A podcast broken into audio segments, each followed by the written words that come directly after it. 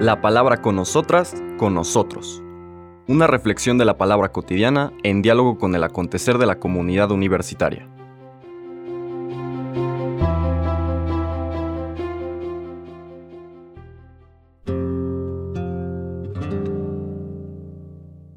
Hola, buenos días. Bienvenidas, bienvenidos a la palabra con nosotras, con nosotros. Llegamos al final de esta semana, séptima de Pascua, hoy viernes 26 de mayo. Vamos a saltar una serie de capítulos, los capítulos propios de la pasión y muerte del Señor, para llegar al capítulo 21 de San Juan. Todo el capítulo 21, la mayor parte de los exegetas subrayan que es una adición al primer final de Juan, que termina con el capítulo 20, muy probablemente cuando empezó a, empezaron a confluir estas historias, estas catequesis, estas mistagogías de acercamiento al misterio de Dios en Jesús, en su palabra encarnada, que son los evangelios. Conforme se fueron conociendo las comunidades y los evangelios de las otras comunidades, el evangelio de Mateo, de la comunidad Mateo-Santiago, el evangelio de Lucas, de las comunidades paulino-lucanas, el evangelio de Marcos, de las comunidades petrino-marcanas, el evangelio de Juan, de las comunidades juánicas. Entonces, al leer, al conocer esto, pues a veces hicieron algunos ajustes, reconocieron elementos que a lo mejor no estaban y los fueron agregando. ¿no? Todo el capítulo 21 de San Juan tiene este sentido. Eso no quiere decir que no,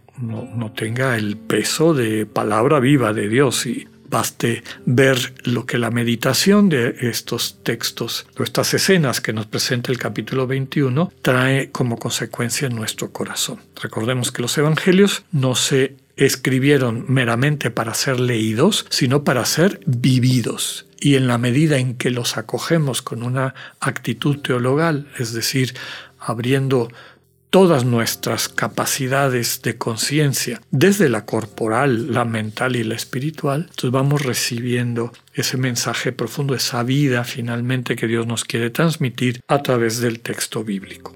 Vamos a leer hoy, y tiene su sentido, eh, es la última semana del tiempo pascual, ya mañana sábado tenemos la segunda parte de esta lectura y el domingo es Pentecostés y el lunes ya regresamos al tiempo ordinario. Un elemento muy importante que es la forma como el Evangelio de Juan cierra definitivamente en este capítulo 21 toda la catequesis, toda esta mistagogía, esta pedagogía espiritual que empezó mucho tiempo atrás. Recordemos que ya desde el capítulo 3 en el diálogo con el Señor Jesús, del Señor Jesús con em, Nicodemo, el fariseo que viene a visitarlo de noche, le dice hay que volver a nacer en el Espíritu bueno, le explica lo que significa esto. Hay que volver a nacer en este dinamismo de Dios y el único dinamismo que Dios tiene es el amor. Las demás cosas que le adjudicamos a Dios o que vinculamos con Dios, el poder, la, la sabiduría, etc., están resumidos y necesariamente referidos a su amor. No podemos entender el poder de Dios sin su amor. No podemos entender la sabiduría de Dios, su fuerza, su gloria, etc., sin ese amor. La esencia fundamental de Dios es amor, es don de sí, desde un vínculo que une de una forma benevolente, en el sentido literal del término, el deseo, el gusto, el dinamismo de hacer el bien, desear el bien a la persona amada. Y así llegamos al culmen, que es este diálogo del Señor Jesús con Pedro. El contexto es ya en la resurrección están, ya conocen ustedes, la pesca eh, milagrosa en la versión de Juan. Se van a pescar Pedro y algunos compañeros. No pescan nada. Eh, Jesús desde la orilla los interpela. ¿Han pescado algo muchachos? No, no hemos pescado. Les dice, echen las redes. Por la derecha echan las redes y vienen con esta pesca milagrosa. Tiene las características propias de todos los relatos de la de las apariciones personales. Una tristeza, encuentro con Jesús al cual no se le reconoce, finalmente se le reconoce un gran gozo y una misión. Dice el texto de los versículos 15 al 19, el diálogo del Señor Jesús después de haber compartido la pesca milagrosa y los panes que el Señor tenía preparados para ellos. En aquel tiempo le preguntó Jesús a Simón Pedro, Simón, hijo de Juan, ¿me amas más que estos? Él le contestó, Sí, Señor, tú sabes que te quiero. Jesús le dijo, Apacienta mis corderos. Por segunda vez le preguntó, Simón, hijo de Juan, ¿me amas? Él le respondió, Sí, Señor, tú sabes que te quiero. Jesús le dijo, Pastorea mis ovejas. Por tercera vez le preguntó, Simón, hijo de Juan, ¿me quieres? Pedro se entristeció de que Jesús le hubiera preguntado por tercera vez si lo quería y le contestó, Señor, tú lo sabes todo, tú sabes que te quiero. Jesús le dijo, apacienta mis ovejas. Yo te aseguro, cuando eras joven, tú mismo te ceñías la ropa e ibas a donde querías, pero cuando seas viejo, extenderás los brazos y otro te ceñirá y te llevará a donde no quieras. Esto se lo dijo para indicarle con qué género de muerte habría de glorificar a Dios. Después le dijo, sígueme. Palabra del Señor. Muy apropiada esta lectura para el tema en el que nos quedamos ayer, ¿no?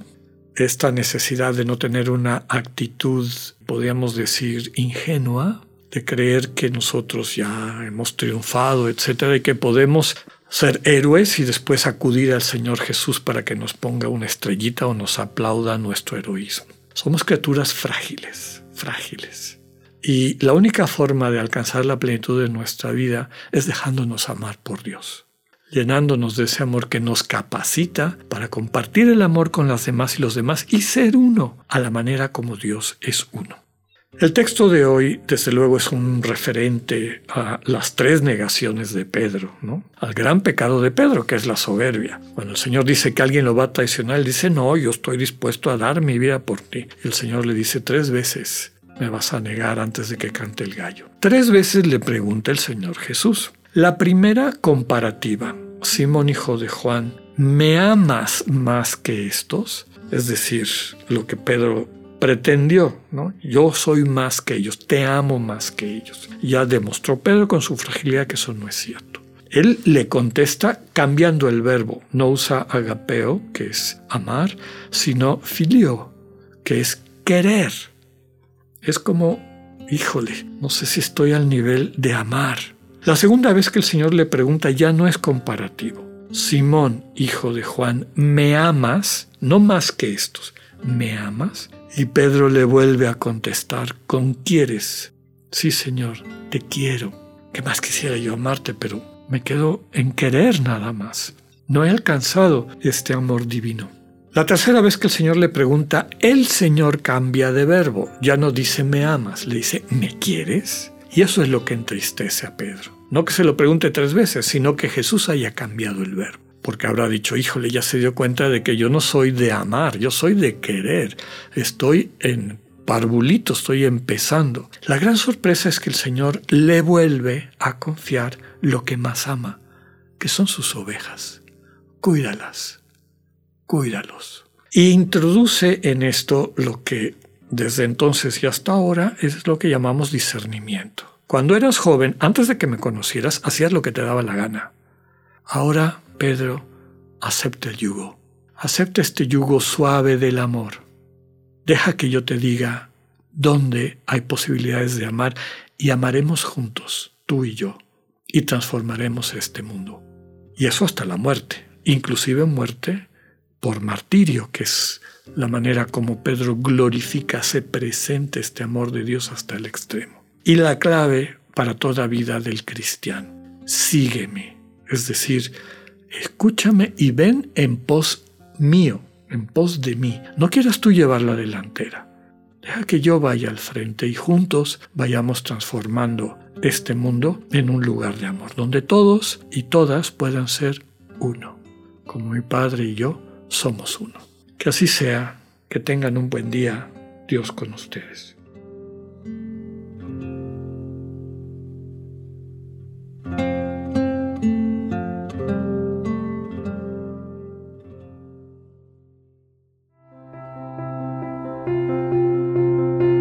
Acabamos de escuchar el mensaje del Padre Alexander Satirka. Escúchalo de lunes a viernes a las 8.45 de la mañana por radioiberoleón.com, a través de nuestra app gratuita para iOS y Android o por Spotify. Esta es una producción de Radio Ibero León en colaboración con el ITESO, Universidad Jesuita de Guadalajara.